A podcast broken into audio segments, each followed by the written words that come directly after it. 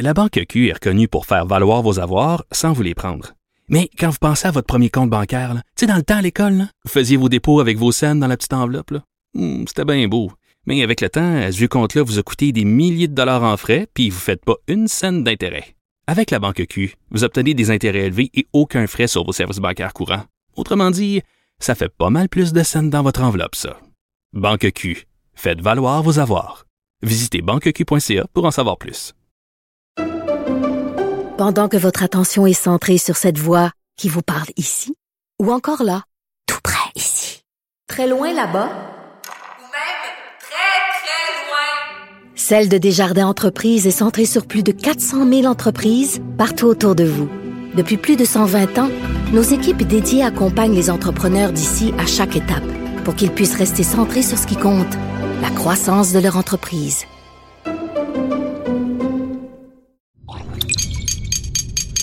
Cube Radio. Antoine Robitaille. Il connaît tous les dessous de la politique. Une entrée privilégiée dans le Parlement. Là-haut sur la colline. Antoine Robitaille. Hey, bon mardi à tous. Aujourd'hui à l'émission, aux actualités de l'histoire, Dave Noël nous décortique une controverse entre les historiens Frédéric Bastien et Alexandre Dumas au sujet de la création du drapeau du Québec et du rôle de René Chaloux, député qui aurait été instrumentalisé dans cette affaire par Maurice Duplessis. Bastien, en s'appuyant sur une source, Antonio Flamand, dit oui. Euh, Dumas rejette cette thèse en bloc et Dave Noël nous analyse cette affaire. Mais d'abord, mais d'abord, occupons-nous du présent, car il est riche, et accueillons Rémi Nadeau pour notre rencontre quotidienne. Rémi Nadeau. Tout a été mauvais. Ça a été un spectacle désolant. C'était triste de voir ça. Antoine Robitaille. On sait bien, vous voulez faire du nationalisme. Mais non, on veut justement contrebalancer cette délocalisation-là politique. La rencontre.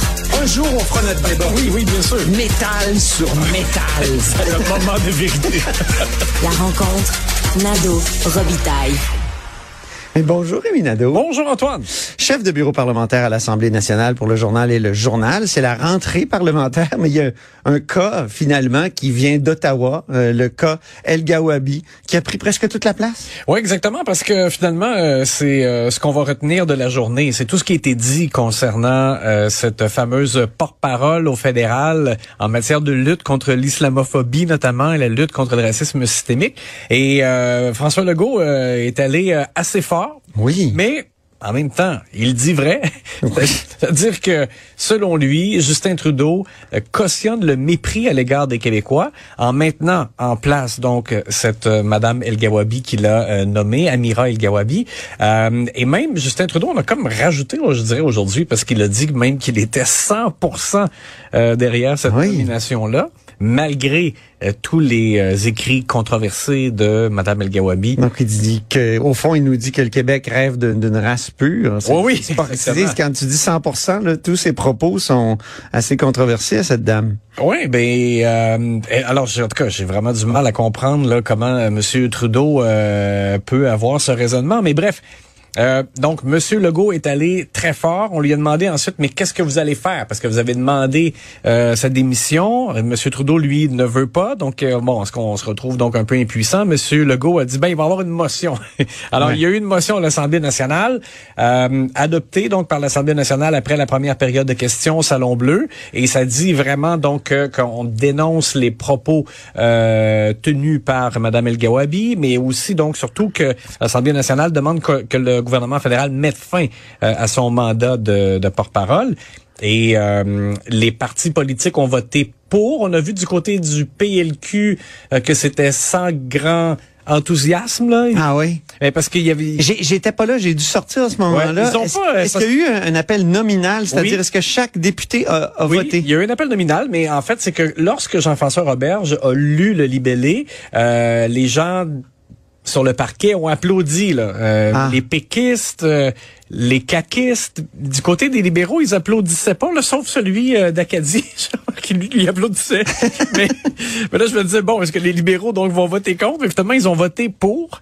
Et c'est les euh, solidaires qui ont voté. euh, ben, en fait, pas qu'ils ont voté Les contre. QSistes, comme je Ils- les ils ont- appelle. ils ont décidé de s'abstenir Et, Et euh, là, ça a provoqué évidemment des moqueries. Là, euh, mais là-dessus, on, on sent vraiment que et le Parti libéral du Québec et Québec solidaire, ils sont divisés sur Oui. cette question-là. là. Exactement. Alors pour les libéraux, là, cafouillage total euh, depuis euh, hier sur cette question-là. Jennifer Macaron qui a fait un tweet, elle, elle disait qu'il fallait soutenir cette nomination-là et faire preuve. Le gouvernement manquait, le gouvernement manquait d'humanité. C'est Ouais. pas rien. Euh, ça, c'est se tirer dans le pied, mais avec gros calibre. là.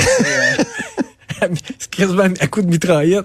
Euh, et euh, bon, et là, Et le tweet a disparu à un Oui, moment donné euh, hier après-midi. Elle a effacé le tweet. Elle s'est même excusée en toute fin de, de journée. Euh, Marc Tanguay, lui, euh, a, a- a demandé, dans le fond, aussi des excuses là, donc de, de Mme El Gawabi. Alors, il a, il a ramené ça. Euh, et du côté de Québec solidaire, euh, quand je dis aussi que ça a marqué la rentrée, c'est que le député, le nouveau député de, de Maurice Richard, Ron Boisy, euh, lui a publié un tweet aussi assez incendiaire dans lequel il accuse Eh oui. le gouvernement Legault de faire complètement diversion en utilisant cette question-là et en pointant une femme voilée.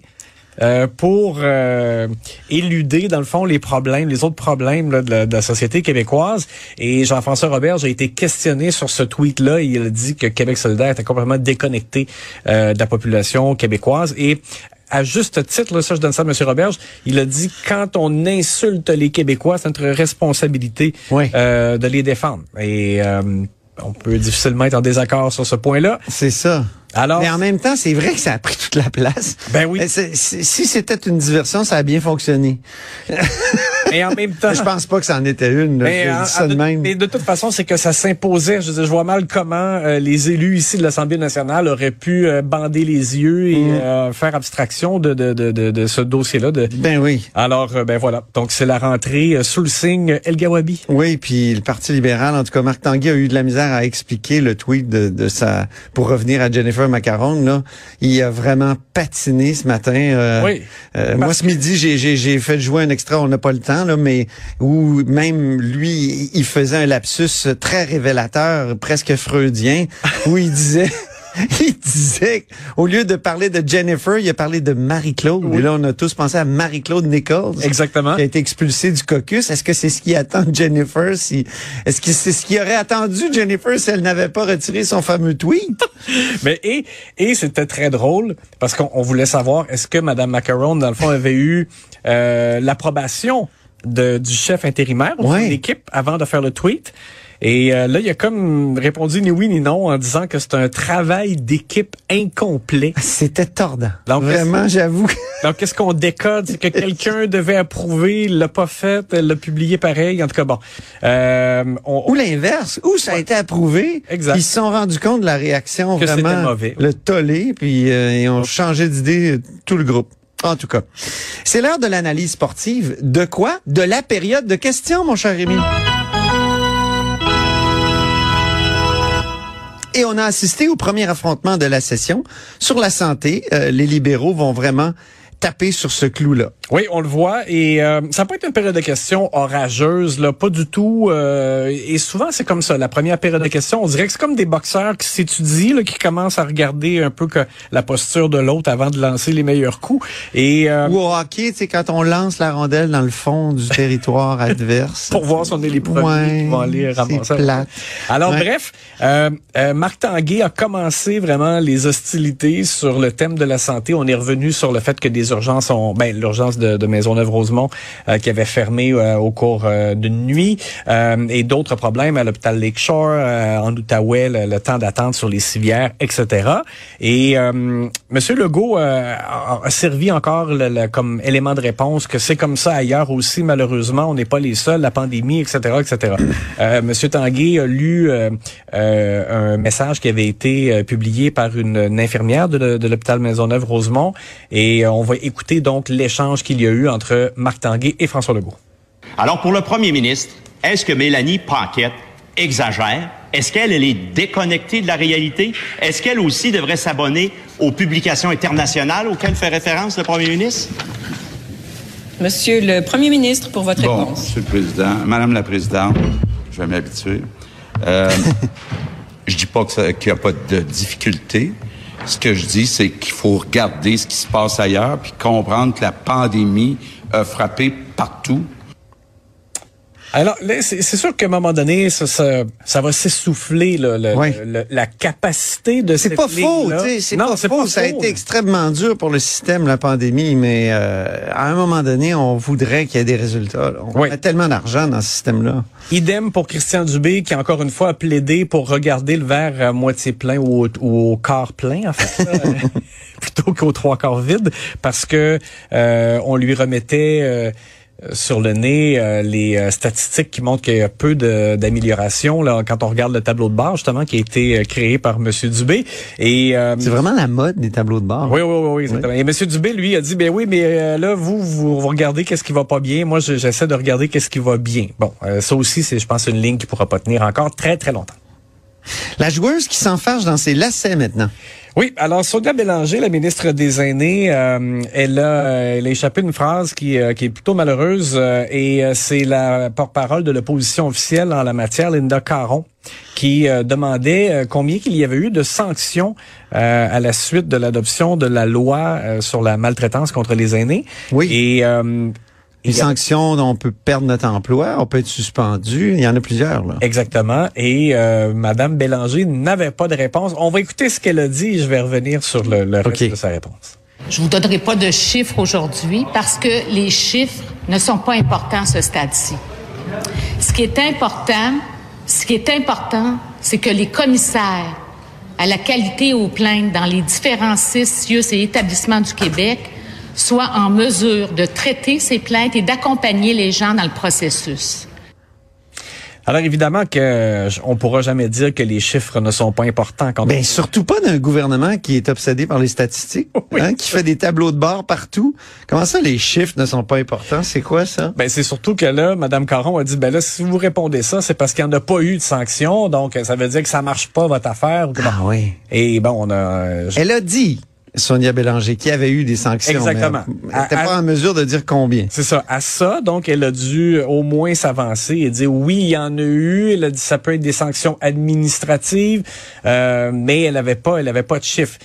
Je pense que la prochaine fois, elle devrait juste dire je n'ai pas de chiffres précis à l'heure où on se parle, mais pas dire que les chiffres sont pas importants parce que c'est sûr que ça permettra de voir euh, si on, on, on donne un suivi efficace parce que c'est ça le but là. Dans Ben le oui. fond. Il y a beau avoir Quelle est la devise de Christian Dubé? Ce qui se chiffre, euh, ce qui se mesure s'améliore. Exactement, parce que là, sinon, on a beau dire bravo, on, a- on est en mesure de voir avec l'obligation de porter plainte et le nombre de plaintes que euh, y, a- il y a matière à intervenir, mais si on n'intervient pas ou qu'on n'a pas de résultat, ben là, euh, ça, ça avance à rien. Alors voilà pour Madame Bélanger. Très bien, mais merci beaucoup Rémi, puis on reprend ça demain avec une autre analyse sportive de la période de Et puis rapidement, Oui. c'est très drôle. Paul Saint-Pierre Plamondon était ému de rentrer au Salon Ah, ben Bleu. oui. Alors pour la première fois, même s'il n'a pas prêté serment, sauf qu'il n'y a pas eu de questions aujourd'hui, donc Non, euh, il est intervenu sur la motion, par contre, Oui. sur euh, la tuerie à la mosquée. oui, exact. Mais il a pas eu de C'était sa première intervention de l'histoire. Il était très content. C'est ça. euh, Mais pas encore, pas encore de questions, donc j'imagine que ce sera mercredi demain. On a hâte. hein. Ouais. Ça fait de la variété. Euh, Ben merci beaucoup Rémi encore une Lui, fois. il doit puis- avoir hâte. Ben oui, lui aussi. Hein. À demain. À demain. La Banque Q est reconnue pour faire valoir vos avoirs sans vous les prendre. Mais quand vous pensez à votre premier compte bancaire, tu sais, dans le temps à l'école, vous faisiez vos dépôts avec vos scènes dans la petite enveloppe. Hmm, C'était bien beau. Mais avec le temps, ce vieux compte-là vous a coûté des milliers de dollars en frais, puis vous ne faites pas une scène d'intérêt. Avec la Banque Q, vous obtenez des intérêts élevés et aucun frais sur vos services bancaires courants. Autrement dit, ça fait pas mal plus de scènes dans votre enveloppe, ça. Banque Q. Faites valoir vos avoirs. Visitez banqueq.ca pour en savoir plus. Pendant que votre attention est centrée sur cette voix qui vous parle ici, ou encore là, tout près ici, très loin là-bas, Ou même très, très loin. Celle de Desjardins Entreprises est centrée sur plus de 400 000 entreprises partout autour de vous. Depuis plus de 120 ans, nos équipes dédiées accompagnent les entrepreneurs d'ici à chaque étape pour qu'ils puissent rester centrés sur ce qui compte, la croissance de leur entreprise.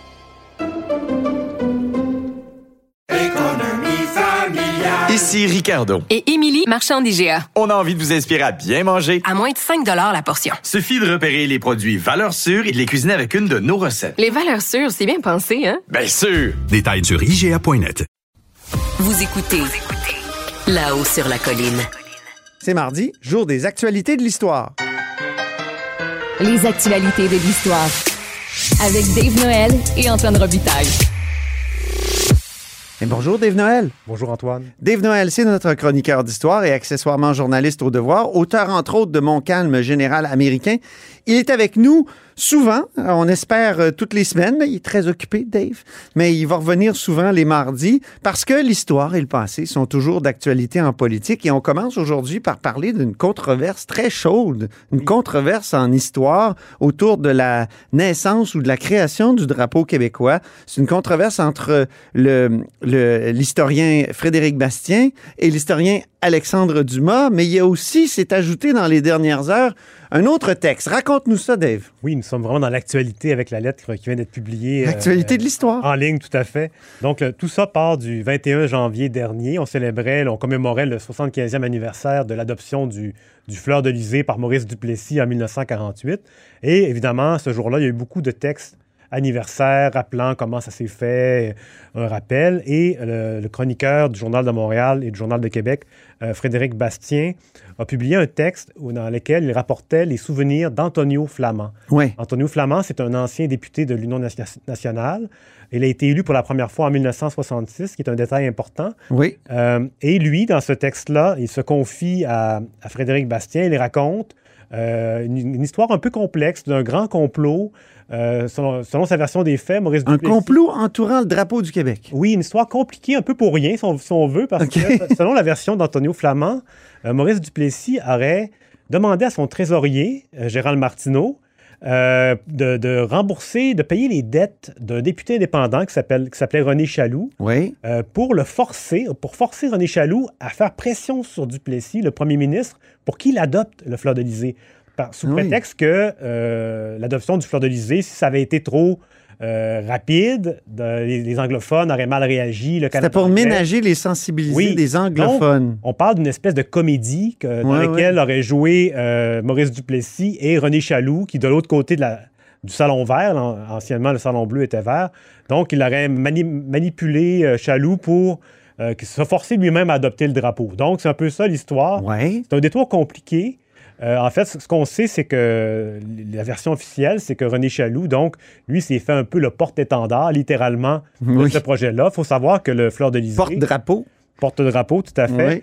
Il faut savoir que le Fleur de l'Élysée euh, ne date pas de 1948. Il a été créé en 1902 euh, par un, un abbé, l'abbé Filiatro, et il s'est diffusé... C'était un clin d'œil au fameux drapeau de Oui, Carillon, il de la bataille de Carillon, que, la dernière que Montcalm a gagnée, si je ne m'abuse. Euh, on, on peut, on peut en parler, mais euh, qu'il y en a une autre après. Quand on qui- parle de Oui. Montcalm, c'est toujours compliqué avec C'est toujours toi, là. compliqué, mais en fait, ce drapeau-là est inspiré d'une bannière du 18e siècle qui aurait flotté à la bataille de Carillon.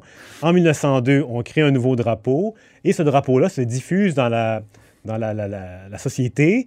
Et ce drapeau-là est porté par les sociétés Saint-Jean-Baptiste, les jeunes Laurentiens, euh, l'Ordre secret de Jacques Cartier. L'abbé Lionel Groux publie des brochures sur le fleur de l'Élysée. Il faut l'adopter comme drapeau du Québec. Donc, c'est vraiment un mouvement important de société, de fond.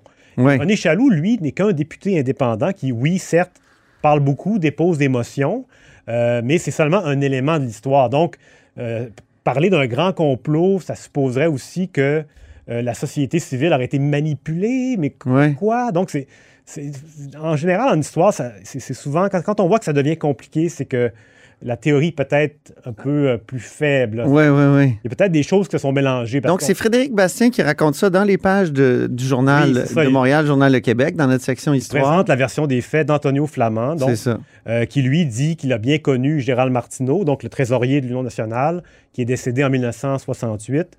Euh, et malheureusement, c'est ça. Donc, la version des faits qu'on a de, de la part de M. Flamand est une version de seconde main. Donc, c'est le témoignage de Martineau. C'est du oui-dire. C'est du oui-dire. Évidemment, euh, puis j'en parle aujourd'hui parce que euh, Alexandre Dumas, donc l'historien, a publié la semaine dernière une réplique à Frédéric Bastien dans laquelle il rappelle que Gérald Martineau et l'Union nationale avaient amorcé une campagne de dénigrement aux dépens de René Chaloux pour euh, différentes questions de politique. Parce que René Ouais. Chaloux, à l'origine, c'est un député de l'Union nationale. Il vire capot, il devient indépendant. euh, et euh, à ce moment-là, il devient un peu l'ennemi. Et dès 1937, il y a des- l'Union nationale laisse plané des rumeurs sur le- des honoraires qu'il aurait réclamés. Euh, donc, c'est, on voit que ça, ça remonte à loin, cette Oui. histoire-là. Et il explique aussi, Dumas, que euh, René Chaloux, dès 1936, il était, dès le, le premier mandat, donc, il défendait l'idée du fleur de lysée. Donc, penser que, disons que c'est la réalité souvent... Puis Alexandre Dumas s'est plongé dans cette Oui, histoire-là dans son livre. c'est euh, c'est drôle parce qu'il s'appelle Alexandre Dumas, puis il a écrit un, un livre d'histoire du Québec qui s'intitule Les, trois mousquetaires. Les quatre mousquetaires. C'est ça. quatre. Donc, lui s'intéressait à quatre euh, députés euh, avant-gardistes des années 30, dont René Chaloux est l'un d'eux. Ouais. Et aujourd'hui, euh, Antonio Flamand a publié une réplique. Aujourd'hui même, là. réplique, Aujourd'hui même, en, en ligne, euh, une réplique euh, à Alexandre Dumas dans laquelle... Sur le site du Devoir. Sur le site du Devoir, dans laquelle il dit « J'ai vu le chèque de 30 000 que Martineau a fait à Ah Chaloux pour qu'il euh, fasse pression sur Duplessis pour adopter le drapeau. » Donc, il y a beaucoup d'éléments dans cette histoire-là et euh, c'est seulement... C'est sûr, chacun a sa, sa vision des choses, mais on parle d'une histoire qui est basée sur une source unique, sur des souvenirs qui Ouais. remontent à très loin. Euh, Monsieur Flamand euh, n'était pas là en 1948 Ben non. euh, lors de l'adoption. Donc, Parce qu'il a été député, on le rappelle, dans les années 60, alors que l'adoption du drapeau, ça s'est fait en 1948. beaucoup plus tard et on peut concevoir très bien que Martineau lui a confié toutes sortes de choses. Moi-même, quand j'ai parlé à des anciens, des contemporains de Martineau, j'entendais des histoires, des vertes et des pommures, que c'est ça, il faut, faut vraiment évidemment faire attention à ce Lui-même disait souvent hein, qu'il avait réglé des dettes parce que Oui. c'était un peu le financier du parti. C'était le financier du parti, le- un peu le maître des magouilles, si je puis dire. Euh, D'ailleurs, la série documentaire de, Oui. de- de- sur Duplessis qui a été diffusée dans les années 70, la série de Arcan, mettait beaucoup ça en lumière. Le, Martineau était joué par euh, Donald Pilon, puis là, il- Oui. il, en met- il beurrait épais, comme on dit. et euh, c'est ça. Donc, euh, c'est- faut faire, en histoire, c'est comme en journaliste, il faut souvent contrôler la source, en, en trouver une deuxième pour appuyer. Oui. Ou, euh, évidemment, idéalement, il faudrait voir la preuve euh, qui a été vue par M. Flamand à l'époque et aussi établir s'il y a un lien réel entre ce chèque-là et la démarche de Chaloux. Je veux dire, c'est, c'est, tout ça forme une espèce de magma. La mémoire, euh, ça évolue avec le temps. Oui, c'est Euh, beaucoup comme ça que ça se fait aussi, l'histoire, à travers toutes sortes d'histoires, de, contre-histoires. C'est pour ça qu'il y a la méthode aussi. Il faut faire attention à- au contrôle des sources. Donc, c'est un, c'est un élément qui est intéressant parce qu'on voit le, comment dire, euh, ressurgir Gérald Martineau Oui. et ses affirmations, donc, euh, des années plus tard, so- so- 50 ans plus tard même. Donc, il y a le texte de Frédéric Bastien euh, qui est contredit par Alexandre Dumas dans les pages euh, du Devoir. Puis là, il y a Antonio Flamand qui réplique à Alexandre Dumas. Et, mais dans le texte euh, initial, euh, il y avait comme des problèmes selon toi. Oui, bien évidemment, c'est ça. C'est un, c'est un dossier complexe. Il faut savoir aussi que l'adoption du drapeau s'est fait un peu en catimini, derrière les portes closes, au Conseil des ministres, par un simple arrêté ministériel. Donc, ça s'est fait très rapidement. On n'a pas de rapport sur le déroulement de tout ça.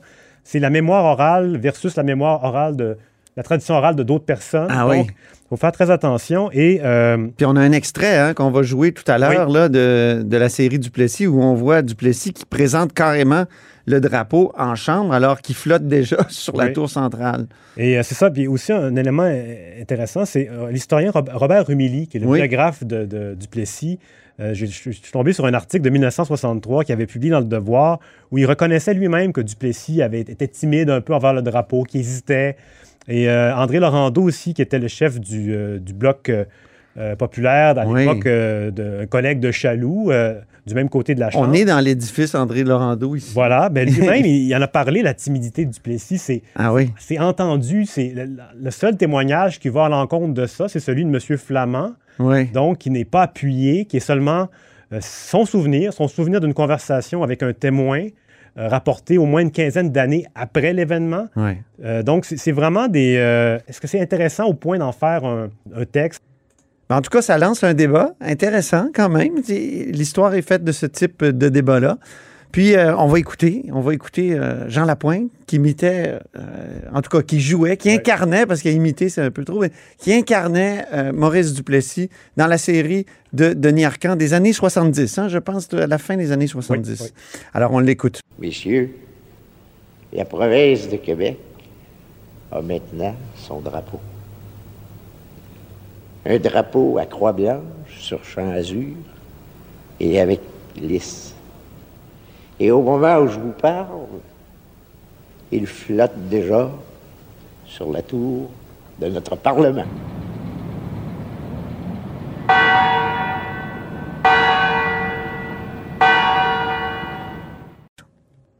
Alors, c'est les cloches euh, de la tour centrale du Parlement qu'on entend, Dave. C'était, on le rappelle, dans le documentaire. Dans la euh, série. Dans la série documentaire sur euh, Duplessis. Oui. En fait, c'est pas documentaire. C'est une série de fiction, évidemment. Mais c'est tellement. On dirait que ça préempte Ben, la, ça la fait réalité. de, parce qu'à défaut d'archives, on se retourne, on se tourne toujours vers ces images-là et ces extraits-là. Et c'était la, la séance du 21 janvier 48 à 3 heures quand Duplessis annonce le- que le, le fleur d'Élysée flottait déjà sur le Parlement. C'était les actualités de l'histoire, très actuelles. Merci beaucoup, Dave. Puis euh, on espère te recevoir souvent pendant cette, euh, cet hiver, ce printemps euh, prochain euh, à La Haut sur la colline. Et c'est ainsi que se termine La Haut sur la colline en ce mardi. Merci beaucoup d'avoir été des nôtres. N'hésitez surtout pas à diffuser vos segments préférés sur vos réseaux. Ça, c'est la fonction partage. Et je vous dis à demain. Cube Radio.